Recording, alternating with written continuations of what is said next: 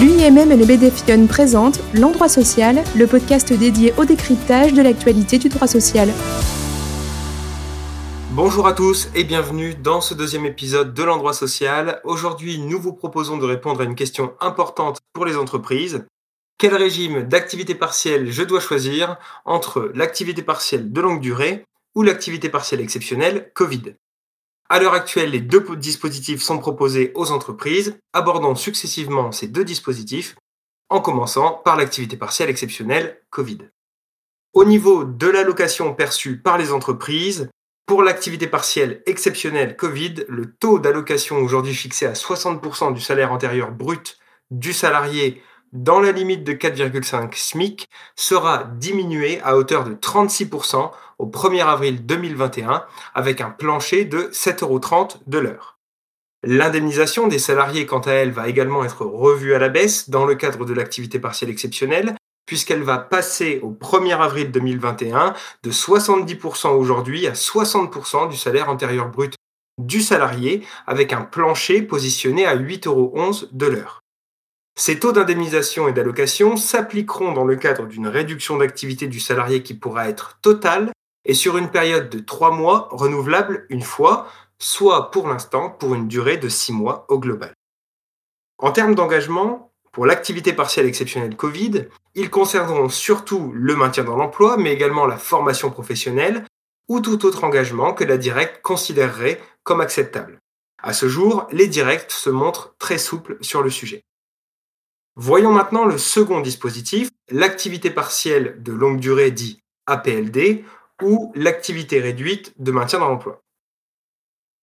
En ce qui concerne l'allocation et l'indemnisation, eh bien, à l'opposé des taux de l'activité partielle exceptionnelle Covid, l'allocation entreprise et l'indemnisation des salariés, respectivement aujourd'hui à 60 et 70% du salaire antérieur brut du salarié, ne subiront aucune baisse en 2021 dans le cadre de l'activité partielle de longue durée.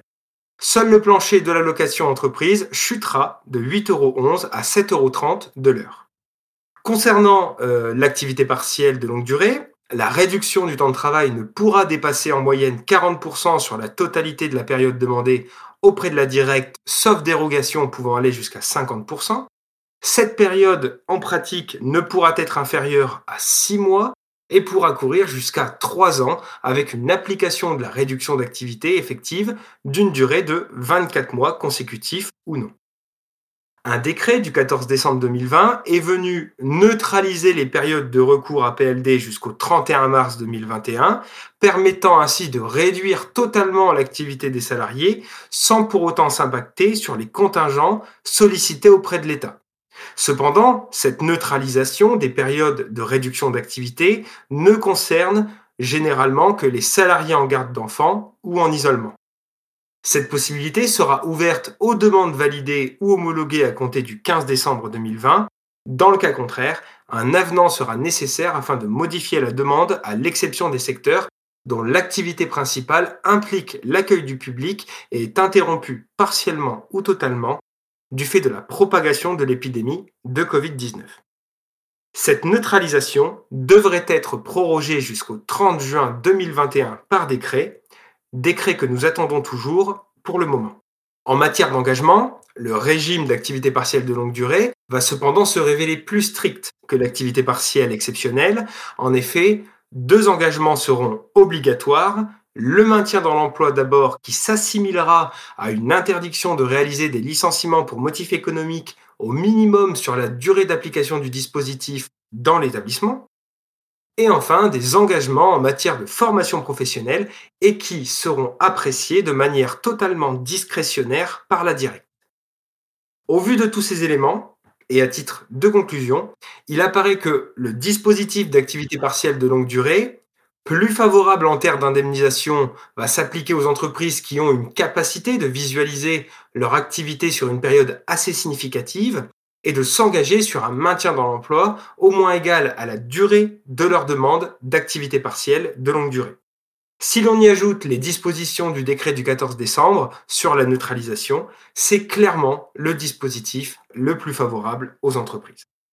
De son côté, l'activité partielle Covid, de par sa faible indemnisation à compter du 1er avril, 36% je vous le rappelle, ne concernera que des entreprises qui auront soit un manque total de visibilité sur six mois, soit un besoin très court de réduction d'activité. Nous espérons évidemment qu'avant la fin du mois de mars, le gouvernement proroge ces dispositions pour ne pas voir un taux si faible s'appliquer aux entreprises en termes d'allocation. Voilà, cet épisode touche déjà à sa fin. J'espère que cette petite présentation vous aura permis de comprendre le fonctionnement des différents dispositifs, mais également de vous permettre de faire un choix parmi ces régimes d'aide. N'oubliez pas que le service juridique est à votre entière disposition pour vous accompagner sur le sujet, et notamment sur les modalités de mise en place. En cette période compliquée, prenez soin de vous et de vos proches. Quant à moi, je vous souhaite une bonne journée et je vous invite à écouter l'épisode suivant de l'endroit social où Jeanne Gasquel vous expliquera les règles de renouvellement de la PLD. Ciao Merci d'avoir écouté ce podcast et à bientôt pour un nouvel épisode de l'endroit social.